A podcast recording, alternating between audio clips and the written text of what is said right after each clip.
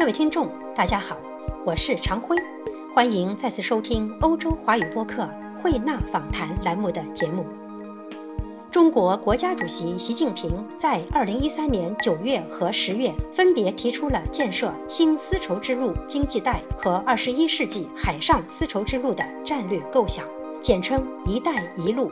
习近平倡议相关国家联手打造互利共赢的利益共同体和共同发展的命运共同体。据匡算，“一带一路”沿线二十六个国家和地区大多是新兴经济体和发展中国家，总人口约四十四亿，经济总量约二十一万亿美元，分别约占全球的百分之六十三和百分之二十九。此倡议的提出引起了国际社会的强烈关注，国内学者对此也有很多解读。欧洲华语播客荣幸地邀约到曾多年担任中国国际问题研究所所长的杨承旭老先生，就“一带一路”的历史背景、框架思路以及与全球各大洲的部分相关项目，为听众朋友们解难答疑。杨承旭老先生在欧洲工作过多年，曾任中国驻奥地利大使、中国外交部政策研究室主任。中国太平洋经济合作全国委员会会长等职务，是中国权威的国际问题专家之一。各位听众，请听本台特约主播方祥生先生对杨承旭先生的采访。杨所长，你好，首先欢迎你做客欧洲华语播客。杨所长，你曾多年担任中国国际问题研究所的所长。最近呢，又参加了一席关于“一带一路”的学术会议。我想问一下，你能不能给我们介绍一下“一带一路”到底指的是什么内容？我想，这个“一带一路”呢，是中国制定的一个倡议。呃，为什么制定这个倡议呢？是从两方面来讲。一方面呢，就大家都知道，亚洲国家呢，在经济的发展是保持一个高速的。这个在拉丁美洲呢和非洲呢也处同样的处于一个经济发展期，那么现在他们碰到的最大的问题呢，就基础设施比较薄弱。如果基础设施进一步完善呢，对促进亚洲、非洲、拉丁美洲发展中国家的经济呢是具有重大的意义的。在这个情况之下呢，中国经历了三十多年的改革开放。大家都知道，按照现在西方的说法，中国可能在今后十年的，国内生产总值要超过美国，变成世界第一。我想呢，呃，当然从人均来讲起来，中国是赶不上美国的。但是呢，中国比如说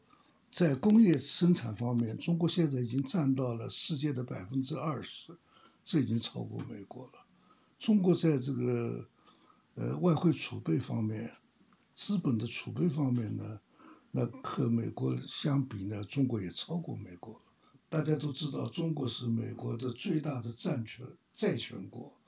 美国呢是最大的负债国。那么从种种方面来看，就特别是中国的三十多年的改革开放的结果，中国在这个基础设施建设方面呢，比如在非洲。已经取得了众所周知的成就，为什么呢？就是中国有几个特点，一个呢，中国的钢铁生产现在已经几乎达到八亿吨，这什么概念呢？就等于世界钢铁生产的一半以上。就拿印度来讲，印度的新总理上台之后呢，要急于发展印度的国民经济，他很重视钢铁的生产。现在我们中国呢，呃，向印度出口钢铁设备，这个印度呢，预备在今后到二五年，二零二五年呢，要使它的钢铁生产达到五千万吨，这是一个。第二呢，基础设施的建设还需要大量的水泥啊，呃，发电设备啊，各种基建呢。事实上，中国现在也是在世界上生产区域第一位的，比如美国的金门。大桥，它的钢结构呢是完全由中国提供的。美国国会就这个问题呢还进行了讨论，认为金门大桥呢对于美国来讲是具有标志性的建筑，怎么让中国来提供这设备？加利福尼亚州的代表说，如果中国不提供，我们到现在还修修成这座大桥。从这里可以看到呢，中国是具有这个条件的。所以这样的话呢，不管是广大的发展中国家，从当前的经济发展面临的瓶颈问题呢，就是基础设施建设。而中国呢，在这方面呢有它的特长，比如中国的高铁，现在向国外这个开始这个不断的在很多的招标上取得胜利，在土耳其、尼日利亚。都建立了铁路，都有很好的呃名声。呃，最近李克强总理又去访问巴西，将来巴西的秘鲁呢，这个修建一个从大西洋到太平洋的横贯两大洋的这个高铁，正在商谈当中制定的这个规划。当然还有很多的地方都要建立高铁，印度也是其中一个。所以中国呢是具备这个条件的。特别在目前来讲起来呢，这个时机也是对中国实现这“一带一路”的这个规划呢，是个很好的一个情况。为什么这样说呢？这个大家都知道，中国，嗯，一个呢建立了亚洲投资银行，一个建立了金砖投资银行，一个呢为丝路计划提供，呃，四千亿的基金。呃，这充分的表明了中国在资金方面呢，可以说在当今世界上来讲，比其他任何国家更具有条件。这资金的是是对中国来讲，应该说是比较最容易解决的一个问题。同时呢，中国和其他国家相比，在进行基础设施建设，中国有一系列的经验。这个中国可以提供从钢铁原材料到机械设备，以至于这个培训维修的全套的呃系列，中国都可以提供。所以中国呢在这方面呢具有很大的发展前途。将来比如设想，现在中国和俄罗斯已经谈定了，要双方共同修筑从克山到莫斯科的一段高铁。中国呢，习近平主席不久以前访问巴基斯坦，决定建立一个三千公里的经济走廊，直接通到一个巴基斯坦的海港。那么，中国现在和印度呢也达成协议，要建立很多的这个工业园区，因为印度的总理，呃，他在当主席的时候呢，他就四次访问过中国。他对中国的改革开放，通过修建这工业园区吸引外资，发展本国经济，给他留下了深刻的印象。他要求和中国合作，在印度呢建立这种园工业园区。同时呢，中国和印度呢也就高铁的修建问题达成协议，进一步探讨它的可行性。所以这种种方面呢，都表明这一路一线呢。是可以向前推进，预期呢是会有呃很大的这个成成果的。当然了，我们也要反过来看到，这个推动一路一线的这个倡议还遇到很多困难。首先一点呢，就是相互的信任。呃，有的人说呢，中国这个一路一线呢，实际上是对付美国的，因为美国呢在亚洲进行。再平衡，重返亚太，好像是中国要和呃美国争夺这个在亚太地区的领导权，而通过一路一线呢，就可以将那个亚美国从亚太驱逐出去。实际上这个说法是不对的，因为中国和美国的贸易额现在已经达到了五千多亿，这个我们两个国家相互的依存关系呢是进一步发展。这个中国的发展呢，对美国有利；美国发展呢，对中国有利。那么你刚才谈到了那个呃“一带一路”这个项目啊，在亚洲国家以及在美国引起的一些反应和反响。那么我不知道杨所长你怎么看欧洲国家对这个问题的反应？呃，欧洲国家呢，一方面大家都知道，比如说我们现在呃讲重庆的这个铁路。通过这个呃，一直运到欧洲，这个效果最初是反应很好的，呃，觉得今后呢，我们可以加强这方面的铁路联系，因为铁路的运输呢，要时间呢大大的超过呃海运，而且呢成本也会下降，呃，这是一方面。另外一方面呢，中国和欧洲的关系方面来看呢，呃，中国这个要在欧洲进行基础设施建设，首先选中了中东欧。那么中东欧呢，呃，对这个欧洲有些国家来讲就感到有点担忧，觉得呢，如果中国和他们发展关系了，是不是不利于欧盟内部的这个一体化的进展？当然，我们也做出了说明，呃，正是这个中东欧国家呢，是这个欧盟的新的成员国，相对而言，他们的经济呢，比老的成员国呢要发展滞后一点。那么他们需要一笔这个投资，在目前情况之下，欧洲经过现在的主权债务危机，大家都知道困难重重，那么他也没法子和他提供这个资金，或者进行新的投资。正在这时候呢，中国可以提供这个呃新的投资，有利于这个中东欧国家的发展，而且中东欧国家进一步发展了。也有利于加强欧盟，所以从这一点意义上来讲呢，我想这个欧洲的国家呢，虽然还有人表示有保留，但是从长期看，从今后的发展来看呢，